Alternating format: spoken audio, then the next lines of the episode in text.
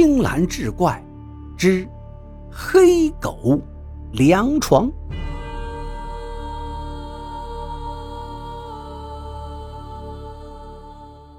话说古时候，曾经流传着这样一句话，叫做“犬无八年，鸡不六载”，意思是指普通百姓家中所养的家犬，过了八年就要放归荒山野岭，任其自生自灭；其饲养的家鸡，过了六年就要宰杀吃掉，否则。日子一久，这些家畜家禽便会熟知主人的行为习性而模仿，心中必有所感，难免会有妖异之事发生。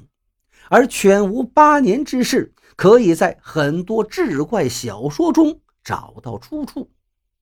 话说西时有位木匠，因其技艺高超，手工精湛，颇有口碑，远近的人都来找他打造家具。有一天，来了一位雇主，请他为自己女儿打造一套家具作为嫁妆。双方谈好了价钱，木匠便来到雇主家中。一看雇主家中庭院深广，知道这家条件不错，心中窃喜。主家院子里养着一条大黑狗，此狗体型奇大，双目深沉锐利，浑身毛色柔顺亮丽。木匠见此犬高壮，心中有些打怵，就多看了几眼。雇主见他怕狗，就道：“此乃我看家之犬，在这里已经八年有余，向来驯服，并不伤人，师傅不必担心。”说完，招呼下人打扫出一间大屋，给木匠作为住处。木匠住进大屋之后，每天起早贪黑，精心打造家具。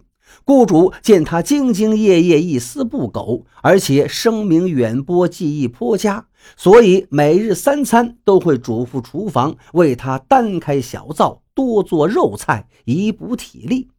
按照农村老家的习惯，每天都把饭菜准备好后，放到竹篮当中，用绳子悬于房梁之上，以防被老鼠偷吃。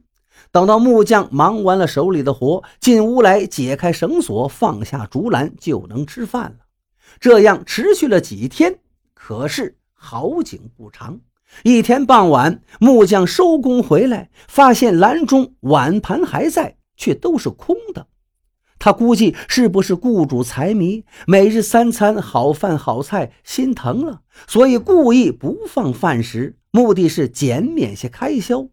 越想越生气，最后愤然前往，想要讨个公道。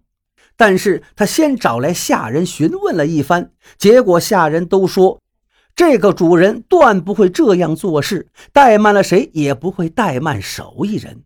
饭食早已做好，不可能有克扣一事。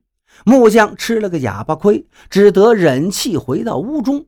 可接下来的几天，晚上收工回来，竹篮中仍然没有饭菜。木匠暗中打定主意，一定要躲起来看看到底是怎么回事。